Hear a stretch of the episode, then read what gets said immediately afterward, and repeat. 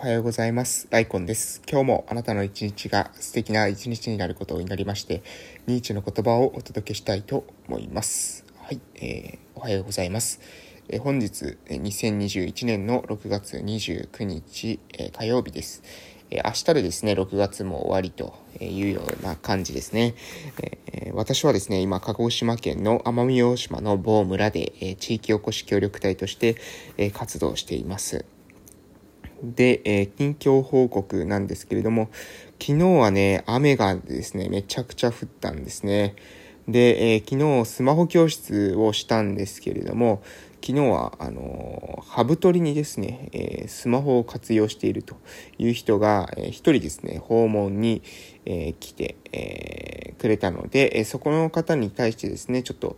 スマホの使い方っていうのをある程度お伝えしたんですけど、でもね、なんか最後まで、えお役にはちょっと立てなかったというか、あのあっちがですね、本当に望んでることを全て返すことがちょっとできなかったということで、えどうしたもんかなというか、えまあ、私がね、あの、スマホ教室でこれをしますよという内容とちょっと違うところを持ってこられたので、私もわからない分野だったので、ちょっと手探りでやってみたんですけど、できる限りのことはしたんですけどね、えー、やっぱりね、完璧には、うん、こなせなかったなと、えー、そういう風なところでした。で、えー、っとですね、あと、昨日は、あそうですね、仕事が終わった後、あ仕事の時に、脳リハ連携の、事業についてですね、私のその、今、担当というか、私と一緒にですね、え活動している、え役場の職員の方に、えプレゼンをさせていただきました。でちょっとまあ、私の中でもね、完全にまだ、え整理がついていないというか、うんまあ、やっぱりね、完全に初めてやることですので、どういった風にやっていくかっていうことは、モデルケースっていうのはそんなにないんですよね。あのどこかをモデルにしているかというと別にモデルにしているわけではないし、うんまあ、農業とリハビリテーションを組み合わせている場所はあるんですけれども、まあ、そこって多くが、えー、何ですかそういった事業所、えー、何かしらの施設でやっていたりとかあとは、えー、小規模多機能型の施設でやっていたりとか、そういった施設の中の活動の一環としてやっているところっていうのはあるんですけれども、私のようにまあ全くそういう形を取らないで、そういう形式を取らないでやっているところっていうのは意外とね、なくて、えー、で、それは意外となくてっていうか、まあ、私が調べられてないだけなのかもしれませんが、うん、あのこういった目的を持ってね、こういった形式、今の、えー、形式で実施しているんだってことをですね、ちょっとプレゼンにまとめて、えー、伝えさせていただきました。うん。まあやっぱりね、その中で出てきた考えというか、まあ、まとめ、スライドにまとめていく中で出てきた考えの中で、これはですね、いろんなことに応用が効くかなというものもいくつかあったので、それに関しては、またちょっとね、あの、機会を持って、考察放送、考察配信の方で、ちょっとね、触れていけれたら、いけたらなというふうに思ってます。で、そんな感じで、えー、日中は、まあ、プレゼンをして、で、あとは、えっとですね、夜ですね、夜は、えっと、奄美大島のですね、まあ、繁華街というか、ダウンタウンの、えー、名瀬市っていうところがあるんですけど、えー、名瀬市じゃないですね、奄美市名瀬ですね、奄美市名瀬。の、え、ところで、え、ちょっと研修会がありました。で、え、研修会で、え、言語聴覚士の先生が、え、食事に関しての、え、講話をしてくれるということだったので、え、そちらの方に行ってまいりました。昨日はね、結構雨だったので、あの、父とですね、一緒に行ったんですけれども、あの、本当にね、あの、車がね、こう雨の日はね、こう、なんか、いつも以上に、なんていうのかな、あの私の、こう、運転苦手さがですね、あの、出てくるというか、うん。やっぱ道、見渡しがね、えー、悪いと、運転するのもね、なかなかストレスが溜まるんですよね。あの、運転するだけで結構疲れて、えー、講話自体はそんなに疲れなかったんですけど、運転がなんか疲れたなというような感じがしてました。まあ、そこで、まあそういったいろんないろいろな講話を受けながら、まあ、勉強して自分の実力というか、自分の知見も、えー、高めつつ、トライアンドエラーでね、えー、地域の中で、えー、活動していけたらなというふうに思ってます。うん。やっぱりね、あの、私が今は取っているような、え、運営形式の、その、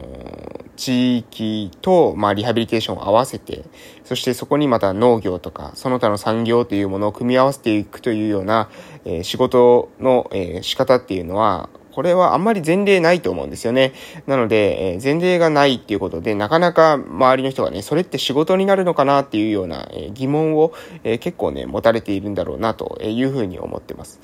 うん、ただ、私はね、あの、地域おこし協力隊っていう制度、え、3年間ありますので、え、この、まだ始まってですね、半年も経ってません。え、2月にスタートして、え、まだちょうど、え、6月が終わったとしても、まだ4ヶ月ですかね。え、この期間、だけで、2、3、4、5、6、5ヶ月かな ?5 ヶ月間、えー、ですので、まだね、この期間だけで、えー、自分の中でね、評価するっていうのは、まだ時期、えー、少々なのかなというふうに思ってます。もう少しね、チャレンジを続けていって、えー、手探りで、え、活路っていうのをね、え、見出していきたいなというふうに思います。子供から大人まで、え、やはりですね、この地域で、え、住み続けられるような仕組み作り、この仕組み作りっていうのがポイントじゃないかなと思いますし、そこがですね、価値を生むのであれば、私は仕事になるというふうに思ってます。私はまあ、仕事というのは、社会に価値提供して、その価値提供によって、えー、周りの人がそれが必要だというふうに思えば、それが仕事になっていくと。そういうふうに考えてますので、まあ今あるかどうかというようなレンズで見るというよりは、これが社社会にとって価値を生み出すのかどうなのか、生み出すのであれば、それはですね、ビジネスに、えなり得る。その一部分でもですね、ビジネスになれば、えこれはですね、え自分が生活していくことはできると。そういうふうに考えてます。ちょっとね、抽象的というか、概念的な話をしているので、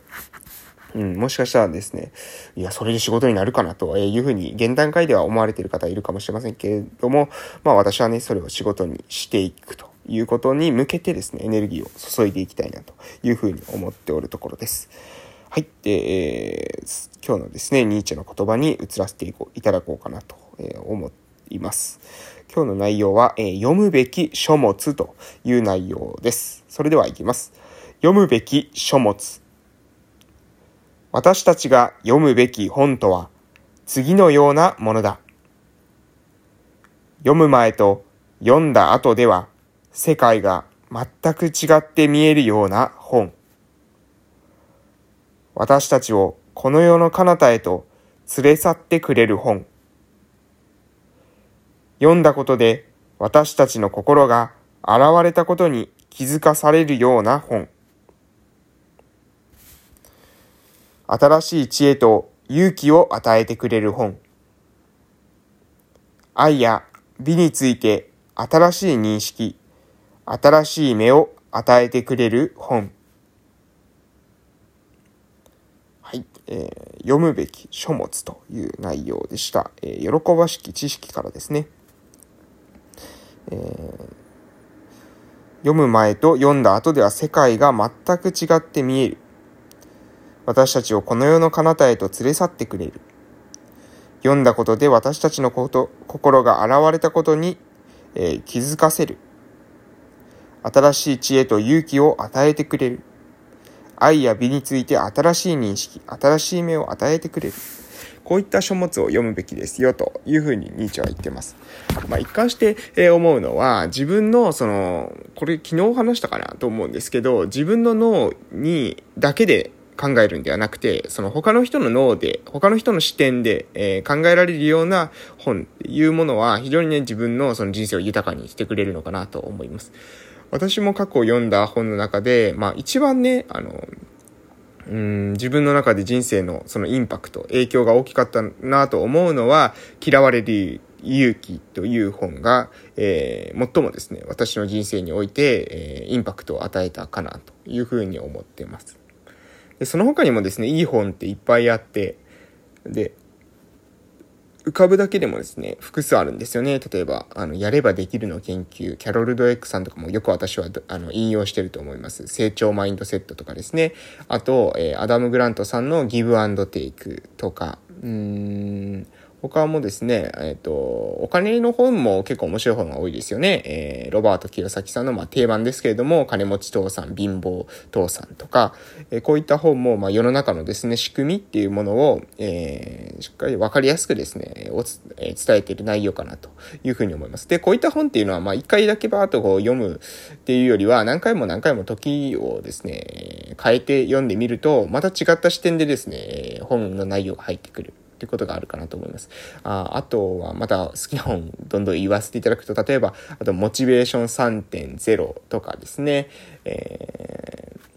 ー、ダニエル・ピンクさんかな？のモチベーション3.0。あと、森岡、あの、たけしさんだったか、剛さんだったか、えー、ちょっと忘れましたけど、あの、USJ のですね、立ち、USJ を再生する、再生したチームですよね。あの、刀っていうチームを率いていると思いますけども、森岡さんの、えー、辛かった頃の話をしようかとか、えー、多分そんな題名だったと思いますけど、えー、そういった内容。あと、北野由香さんの、えー、天才を殺す凡人とか、これもなんか非常に面白いなと思います。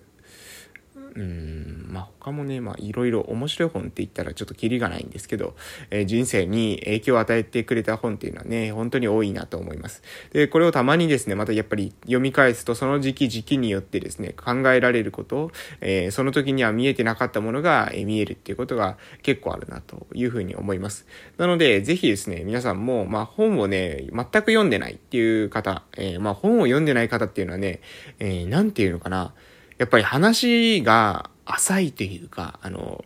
うん。やっぱ自分の一人の脳で考えたんだろうなっていうような、えー、感じです。ね、これってしょうがないと思うんですよね。事実一人の脳で考えてるので。なので、え、そういった人が、え、もうちょっと幅の広い思考を、え、しようかなと思ったら、え自分でね、どうこう考えるっていうより、シンプルにですね、えいいと言われてる本を、え読んでみるのがいいのかなと思います。で、いいって言われてる本っていうのは、インターネットで調べてもいいですけれども、例えば自分がその尊敬してる人が勧めてくれた本とか、これ何か読んだ方がいい本ありますかねとか聞いて、え言われた本をとにかく、え買ってですね、読んでみるっていうのがいいかなと思います。また、私はねね、嫌われる勇気を最初はおすすめですね。ということで、あ、時間が来ましたね。終わらせていただきたいと思います。いってらっしゃい